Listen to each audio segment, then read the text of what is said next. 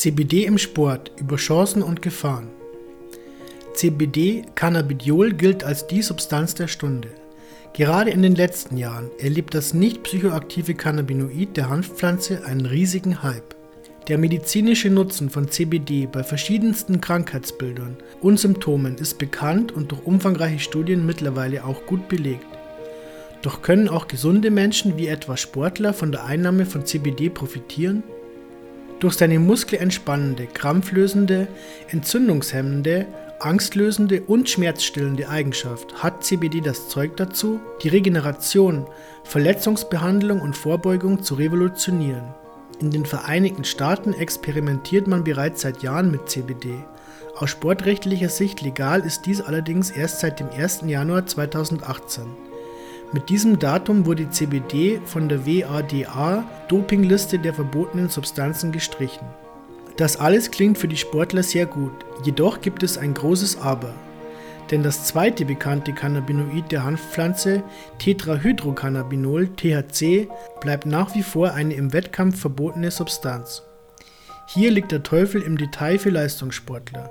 Denn der CBD-Boom veranlasst viele Hersteller, die positiven Eigenschaften für Sportler hervorzuheben, ohne jedoch auf die Gefahren hinzuweisen.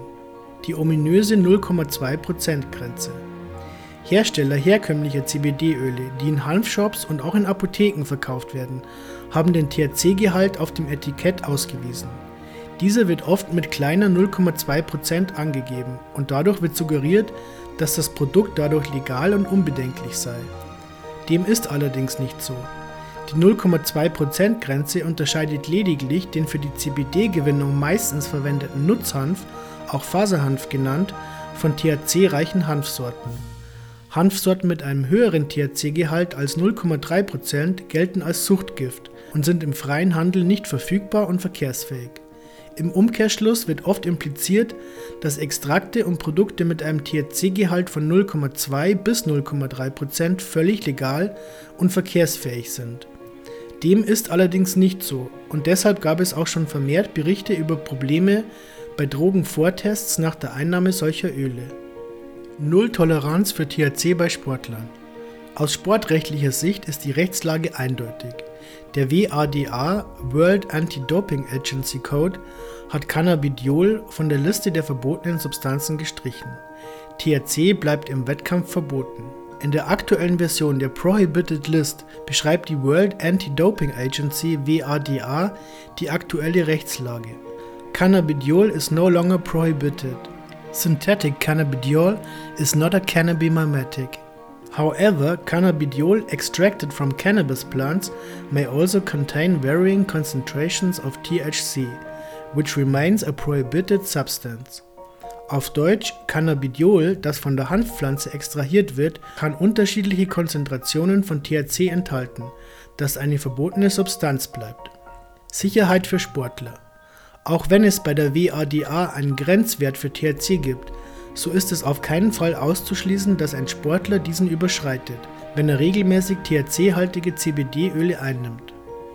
THC ist eine sehr lipophile, fettliebende Substanz, die sich hervorragend im Körper ablagert und diesen relativ langsam wieder verlässt. So gab es auch in der Vergangenheit Fälle, bei denen Sportler, die einen Joint geraucht hatten, selbst Wochen nach dem Konsum noch eine positive Probe abgegeben hatten. Vor allem regelmäßiger Konsum verlängert die Abbauzeit erheblich. Ähnlich kann es sich auch bei nicht komplett THC-freien CBD-Produkten verhalten. Da gerade bei trainierenden Sportlern eine regelmäßige Einnahme empfohlen wird, kann sich über Wochen eine relevante Menge an THC ansammeln. Da jeder Organismus anders ist und THC anders abbaut, kann es hier auch keine seriöse Formel geben, um dies zu berechnen. Für uns als Hersteller war eines klar. Wir werden nur ein Produkt auf den Markt bringen, das zu 100% sicher für den Athleten ist.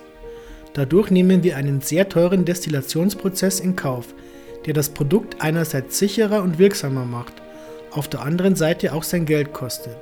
Bei uns wird jede Charge von einem akkreditierten Labor auf den THC-Gehalt untersucht. Etwas anderes als 0,00% wird von uns nicht auf den Markt gebracht. Auch für Hobbysportler relevant?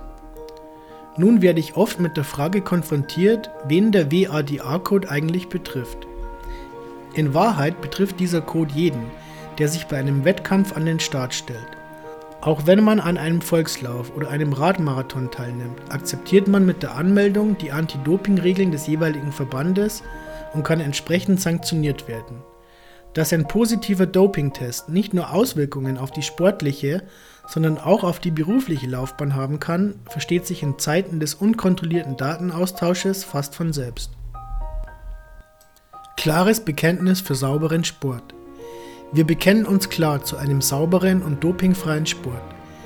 Deshalb halten wir uns nach Punkt und Strich an die Regeln der World Anti-Doping Agency und leben diese Transparenz.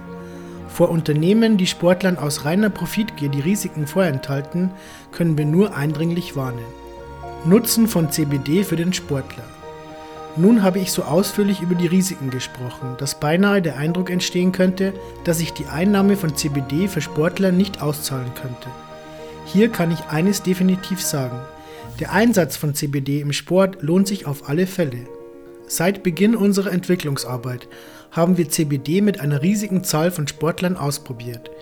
Die für uns herausragendste Eigenschaft ist die krampflösende Wirkung von CBD. Dabei sprechen wir allerdings nicht von den klassischen Muskelkrämpfen, die wir kennen, wenn wir einmal etwas zu wenig getrunken haben. Durch die entspannende Wirkung von CBD erlebt der Sportler eine schnellere Erholung, die auch oft einhergeht mit einem verringerten Muskelschmerz. Dieser wurde bei vielen Anwendern übrigens auch bei Einnahme vor dem Training festgestellt. Als Grund dafür sehen wir weniger das vorhandene analgetische Potenzial, sondern vielmehr auch hier die krampflösenden Eigenschaften von CBD. Die schmerzlindernde Wirkung entfaltet CBD meist erst bei längerfristiger Einnahme. Die Tatsache, dass viele Sportler von Beginn an eine Schmerzreduktion spüren, diese allerdings vorrangig bei Muskelschmerzen, bestätigt uns in dieser Annahme.